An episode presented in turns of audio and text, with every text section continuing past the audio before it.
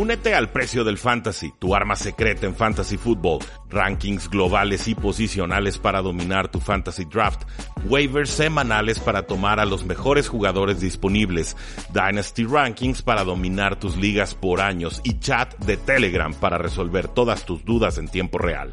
Visita stam.store diagonal precio NFL o da clic al link en este episodio para suscribirte.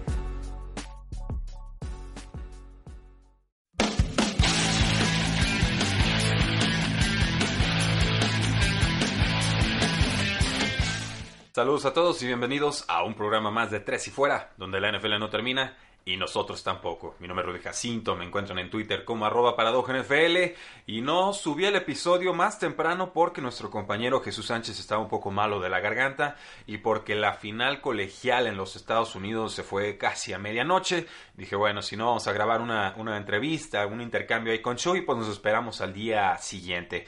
Pero fue un gran partido ese de LSU contra Clemson, tenía LSU para ganar, ganaron 42 a 25 y llegó a haber un punto ahí en el que Clemson eh, se adelantaba por 10 puntos, primera vez que LSU iba atrás por más de 7, eh, remontan, se inspiran y ya en la segunda mitad me parece borran por completo a los Clemson Tigers que aún así tienen una gran campaña, que acaban con 14 victorias y una derrota, pero que obviamente LSU completa entonces la temporada perfecta con estas 15 eh, victorias y ahora pues el trofeo para LSU y el Heisman y ver eh, qué va a poder hacer en Cincinnati porque seguramente Joe Burrow estará llegando a Cincinnati. Se convierte entonces en el primer mariscal de campo en la historia de la FBS en completar 60 pases de touchdown en una sola temporada. Extraordinario lo de Joe Burrow extraordinario lo del coordinador ofensivo Joe Brady extraordinario lo de todos los involucrados en este éxito ofensivo. Jamar Chase, por ahí nueve recepciones, 221 yardas, dos touchdowns.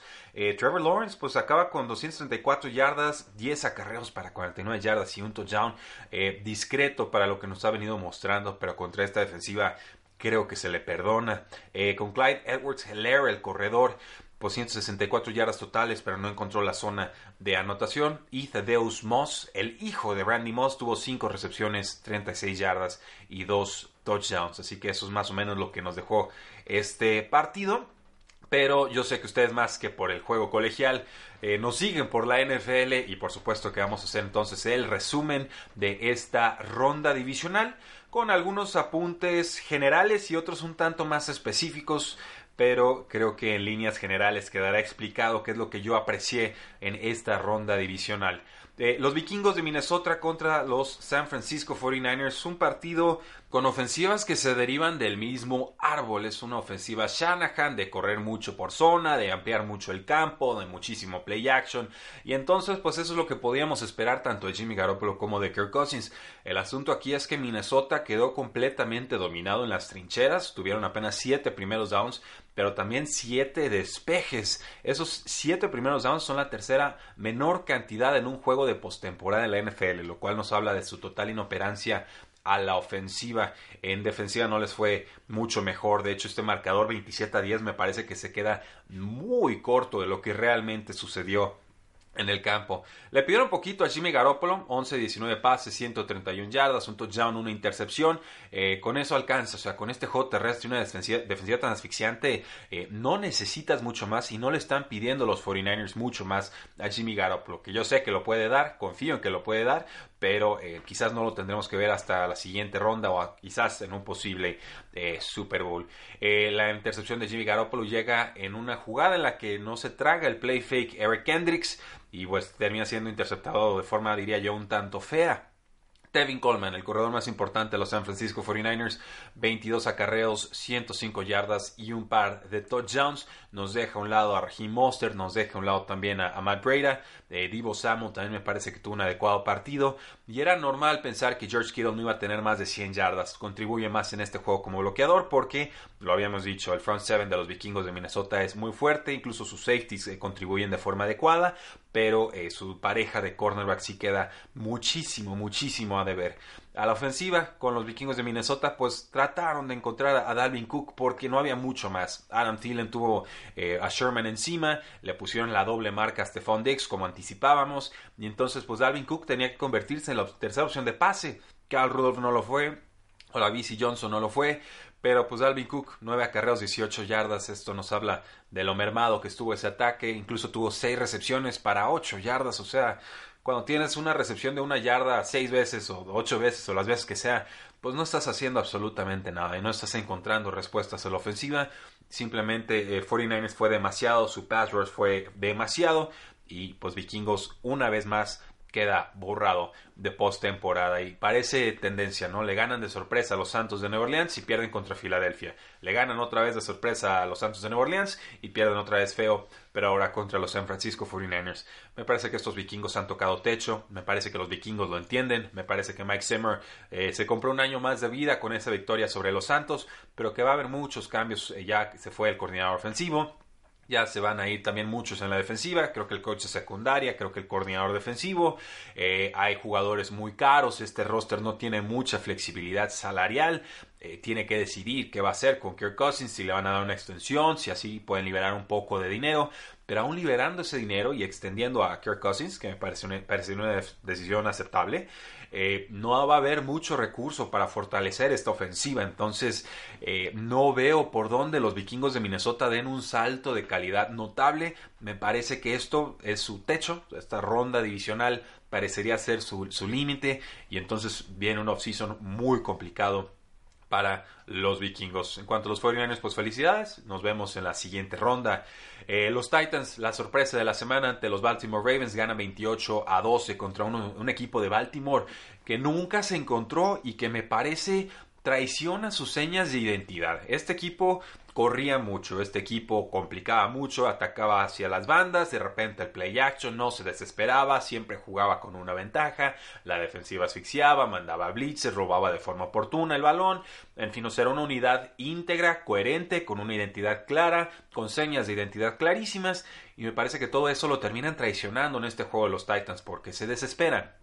Eh, lo dijo lo dijo Lombardi en su, en su podcast, es, estos Baltimore Ravens se, se, volvieron locos, o sea, dejaron de ser todo lo que habían sido a lo largo de la campaña y le pidieron a Lamar Jackson que lanzara casi 60 pases, se quedó en 59 y, esa es una receta perdedora para casi cualquier quarterback que no se llame Tom Brady. No es un tema de Lamar Jackson, si a un mariscal de campo le pide 60 pases, históricamente esa es una señal de que están desesperados y de que pues no hay balance y de que es más fácil defenderlos porque saben que la, la amenaza de juego terrestre no existe. Y entonces la defensiva puede mandar el pass rush como locos y los de la secundaria pueden sentarse y esperar a ver qué es lo que trata de descifrar el mariscal de campo. Creo que ahí es donde Baltimore pierde la brújula porque se va arriba Titans 14 a 0. Y eh, bueno, este, este, juego empieza, me parece, de forma adecuada, buena para Baltimore. Se veían dominantes en ese primer drive, pero buscan al ala cerrada Mark Andrews, deja que el pase le bote de las manos. Ha sido un, tema con, con, Andrews, este, el de la no seguridad con el balón. Y bueno, lo consigue el safety de los Titans, Kevin Byard, lo regresa a 31 yardas. A Lamar Jackson incluso le marcan un castigo de 15 yardas por un horse collar tackle, un, tacleo eh, ilegal. Eh, los Titans luego, siguiente drive de Baltimore, detienen a Baltimore en cuarta y una. Primera vez en toda la campaña en la que Baltimore no convertía una cuarta y uno. Lo habían hecho ocho veces y ocho veces lo habían conseguido en temporada regular. Entonces, desde ahí ya también estábamos viendo que Baltimore no estaba carburando como en otras ocasiones. No sé quizás si la semana de descanso, más además descansar a sus titulares en la semana 17, hizo que llegaran desencanchados. Pues siguiente jugada, Brian Tannehill pase profundo y encuentra solo al receptor Calif Raymond para un touchdown de 45 yardas y ahí ya iba Titans arriba 14 a 0. Cinco minutos en la segunda mitad. Baltimore tiene una serie ofensiva de 13 jugadas de 58 yardas. Los detienen en la yarda 18 de los Titans, donde nuevamente los, eh, los paran en cuarto y uno. O sea, Baltimore sabe que necesita touchdowns, arriesga, no le reprocho sus cuartos y unos, se vale arriesgar, ni siquiera le reprocho que fueran corridas sencillas o, lo que ustedes gusten, o sea, con Lamar Jackson lo habían estado consiguiendo toda la campaña, ¿por qué no habrían de intentarlo así en postemporada? Pues bueno, tres jugadas después, los Titans tenían tercera y uno y Derek Henry se escapa para un acarreo de 66 yardas, los deja hasta el otro lado del campo, y luego tenemos ese pase del corredor Derek Henry a Corey Davis engañando a toda la defensiva, pero entonces llegamos 21 a 6 y ahí es donde nos quedaba claro que Baltimore no iba a sacar adelante este resultado. Lamar Jackson le quitan eh, el balón, un strip sack. En la primera jugada del siguiente drive de los Baltimore Ravens, los Titans consiguen la siguiente anotación. Seis jugadas después, ya íbamos 28 a 6. Eh, los Ravens no anotan un touchdown hasta que quedaban 11 minutos en el partido. Lamar Jackson tuvo tres entregas de balón, no todas fueron culpa suya, pero pues obviamente tenemos que decir que su actuación fue eh, promedio, promedio tirándole a floja comparado a todo lo que nos venía mostrando en esta temporada. Eh, Baltimore pues no estuvo al 100, Mark Ingram el corredor lastimado del, del pie, muy limitado, tuvo que salir un rato de, tomar snaps, entraba Gus Edwards, no hizo demasiado, el Tyrant Mark Andrews también muy lastimado, lesión de tobillo, el Tyrant Nick Boyle, alguien que es bueno en bloqueo de, de, acarreos, pues bueno, se lastima el tobillo en la segunda mitad, al inicio, y pues tiene que salirse del campo, incluso el receptor Marquise Brown sufrió una jugada en la, en la snap siguiente, Seth Roberts, el otro receptor, que sería como el receptor número 4, lastimado en la primera mitad, o sea, nada le estaba funcionando a Baltimore. Estaba claro que Titans llegó con el mismo plan de juego que contra Patriotas y que lo estaba ejecutando aún mejor. Derrick Henry, 30 carreos, 195 yardas. Ya les presumí todas sus estadísticas y récords en el programa del día de ayer. Pueden escucharlo nuevamente si quieren encontrar esas estadísticas. Ryan Tannehill, pues no tiene que lanzar ni 100 yardas, consiguió 88, 45 de ellas en una sola jugada. Y encuentra a John Smith en un muy buen touchdown, un salto a una mano eh, una atrapada, una mano, mejor dicho, el touchdown con Khalif Raymond, o sea, jugadas puntuales en play action, engañando a las defensivas. Eh, Ryan Tannehill ya nos mostró esta campaña que si necesitan darle más volumen, puede aceptarlo. No los 60 que le pidieron a Lamar Jackson, pero quizás sí unos 30 o unos 35. Pero mientras Derek Henry te esté haciendo el trabajo, no hay ninguna necesidad. Es un precepto muy de, de Belichick, de los Patriotas. Atácalos en su punto débil hasta que encuentren la forma de detenerte. Y si no encuentran la forma de detenerlo, ahí te quedas y ahí sigues minando y minando porque es, eh, no hay que darle ninguna concesión al defensivo. Es trabajo de ellos encontrar las respuestas, no tienes por qué hacerles la vida más fácil. Algo desaparecido de AJ Brown, normal con tan poco volumen de pase, pero eh, yo creo que si siguen avanzando los Titans tendrá que ser importante eh, AJ Brown. Y en líneas generales, pues esto es lo que, lo que podemos decir. Baltimore decepciona, definitivamente decepciona. Eran los grandes favoritos para llegar y llevarse el Super Bowl. Creo que ahora le dejan la puerta abierta de par en par a los Chiefs o a los San Francisco 49ers como grandes favoritos, con los Packers y también los Titans deseando eh, arruinarles la fiesta. Eh, los Texans enfrentaban a los Kansas City Chiefs. Este partido se disputaba en Arrowhead y ya lo comentamos en el episodio de ayer. Se adelantaron muy pronto y muy fácil los Texans, más por errores de los Chiefs que realmente por méritos de los Houston Texans. O sea, fumbles en equipos especiales, bloqueos en despeje, que ahí sí puede haber más mérito quizás de, los Houston Texans. Pero Chiefs se recompone y Chiefs se asienta en el partido y ya cuando empieza a arriesgar Bill O'Brien, que no no se la juega en cuarta y, muy corta en zona de gol o bueno, en campo rival muy, muy peligroso, decide conformarse con el gol de campo y después decide jugársela en un engaño de, despeje que termina siendo detenido de forma muy sencilla. Yo nunca le iba a sacar la vuelta a ese, a ese jugador de, lo, de los Chiefs. Ahí le deja campo corto a los Chiefs y empieza el maremoto de los Kansas City Chiefs y de Patrick Mahomes y de Terry Hill y de, toda, y de Travis Kelsey sobre todo. Eh, tenemos que hablar de de este Patrick Mahomes. Está, está rejuvenecido, está sano, ya se ve que tiene el nivel de antaño, 23 de 35 pasos completados, 321 yardas, 5 touchdowns, corrió 7 veces, 53 yardas más, lo hizo absolutamente todo, 7 series ofensivas consecutivas que acaban en touchdown, todas ellas sin respuesta por parte de los Houston Texans. Empata un récord de Doug Williams en el Super Bowl 12. Travis Kelsey, 10 recepciones, 134 yardas, 3 touchdowns en 12 targets. Se había tenido una lesión de rodilla, aguanta, rinde bien. Eh, se vio dominante con todos esos touchdowns, todas esas yardas, todas esas conversiones en tercera oportunidad. Las yardas después de recepción también estuvieron bastante notables. Y, Damien Williams contribuye con 47 yardas y 2 touchdowns en 12 acarreos. Eh, bien por los Chiefs, se recuperan en defensiva. Creo que Houston llegaba muy limitado. El cocheo creo que nos queda de ver. No parece que estos Texans tampoco tengan la, la fórmula para superar esta ronda divisional también como con los Vikings. Me parece que este es su techo. Pero el problema es que se gastaron un montón de activos con tal de poder hacer algo importante en postemporada, porque Bill O'Brien sabía que su puesto peligraba y creo que sigue peligrando y pues gastó dos primeras rondas por el tackle izquierdo Laramie Tunsil y luego gastó por Carlos Hyde y luego gastó por Duke Johnson y luego gastó por en fin todo jugador que pudo comprar lo compró a cualquier precio gastando todos los activos del futuro con tal de poder salvarse al día de hoy.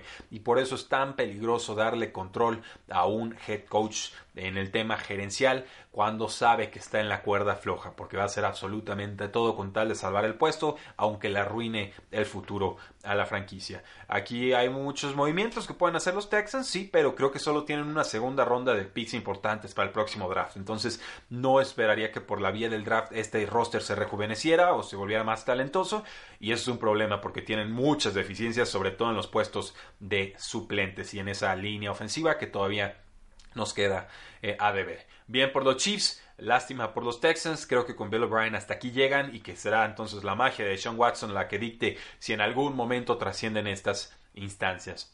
Y con los Packers, pues bueno, recibían a los Seattle Seahawks, ganan los Packers 28-23. Eh, largos momentos más importantes de los Packers, Seahawks alcanza a responder en la segunda mitad. Me parece que Seattle, como siempre, se casa demasiado con un juego terrestre que, como siempre, no le funciona, o por lo menos cuando tiene suplentes, no le ha dado ninguna clase de réditos o de frutos.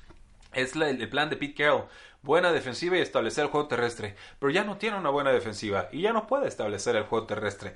Vamos con Russell Wilson desde un principio. ¿Qué necesidad de estar siempre sufriendo y pedirle al muchacho Wilson, que es un genio, que nos saque los partidos en las segunda mitades? Pasó con Dallas el año pasado, perdió Seattle. Pasó con Packers este año, perdió Seattle. No aprenden la lección y si Pete no quiere aprenderla, yo creo que hay que darle las gracias. ¿eh? Y ya sé que a muchos no les va a gustar la opinión. Yo le tengo mucho respeto a Pete Me parece que hecho un gran trabajo.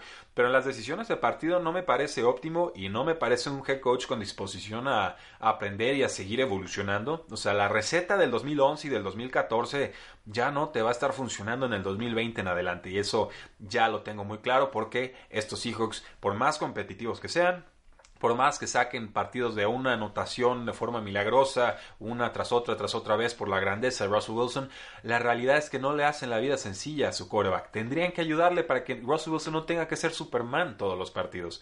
Pero, pues bueno, eh, clown ilimitado, eh, la secundaria muy mermada, no pudiendo detener a, a Devontae Adams, que tuvo un partido eh, histórico. Y así es, es como aguantan los, los Seattle Seahawks, deciden despejar cuando quedan muy pocos minutos en el reloj me pareció un error, era cuarta y largo, pero tienes que morirte de algo, yo, siempre lo digo, muérete de algo, si en cuarta oportunidad arriesgas y no lo conseguiste, pues bueno, por lo menos sabes que hiciste todo lo que estaba en tu poder para poder sacar el partido. Pero despejas y entonces eh, Aaron Rodgers te convierte esas terceras infinito una y otra vez con Devontae Adams y no vuelves a ver el balón y pierdes de forma muy eh, triste, ¿no? De carizbajo, eh, alicaído todo el equipo de los Seattle Seahawks, porque podían dar pelea y se empezaba a abrir el panorama en la NFC, pero me parece que Packers es mejor escuadra, que supo entender mejor los momentos del partido, que le falta versatilidad ofensiva, pero mientras Devontae Adams juega así, creo que hay muy poco que reprochar. Lo más notable con los Packers es que responde la defensiva y que Aaron Rodgers eh, en los momentos en que tuvo que serlo fue ese Aaron Rodgers de antaño. Entonces, esto nos deja a unos Packers que estarán visitando a los San Francisco 49ers y a unos eh, peligrosos Titans que estarán eh, visitando a los Kansas City Chiefs.